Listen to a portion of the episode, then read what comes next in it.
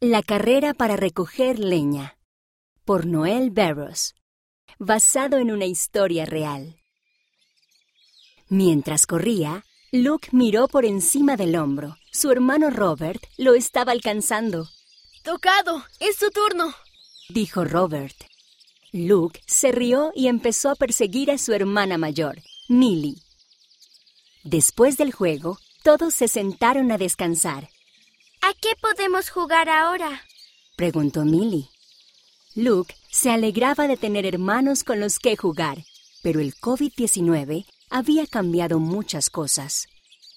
Ya no podían ir a lugares con mucha gente y a veces ni siquiera se les permitía estar al aire libre. Luke trató de pensar en algo a lo que pudieran jugar y entonces pensó en algo que había escuchado en la primaria. Creo que debemos hacer algo para estar preparados, dijo Luke.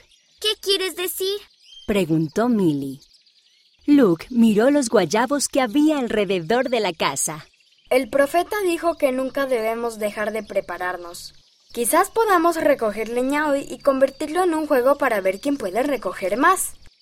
Luke y sus hermanos corrieron hacia los árboles cerca de la casa, y Luke apiló ramas en los brazos y volvió corriendo para apilar la leña en el cobertizo. Cuando sus hermanos llegaron, también los ayudó a apilar la leña. Corrieron de acá para allá hasta que juntaron un montón enorme. Esto es suficiente para cocinar durante toda una semana, dijo Millie. Fue divertido, dijo Robert. Me encanta estar preparado. A mí también, dijo Luke, que deseaba hacer algo más para estar preparado. Después, su hermano, su hermana y él plantaron bele, una verdura de color verde, en el huerto. Luke cortó los tallos de las plantas viejas para poder plantarlos y que siguieran creciendo.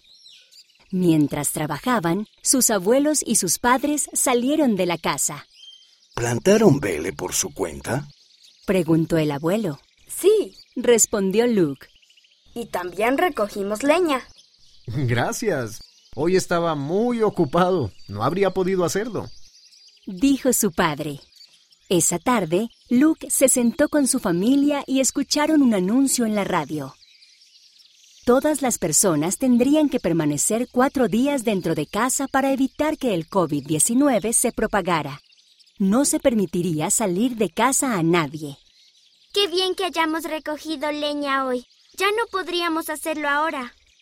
Dijo Millie. Luke sonrió.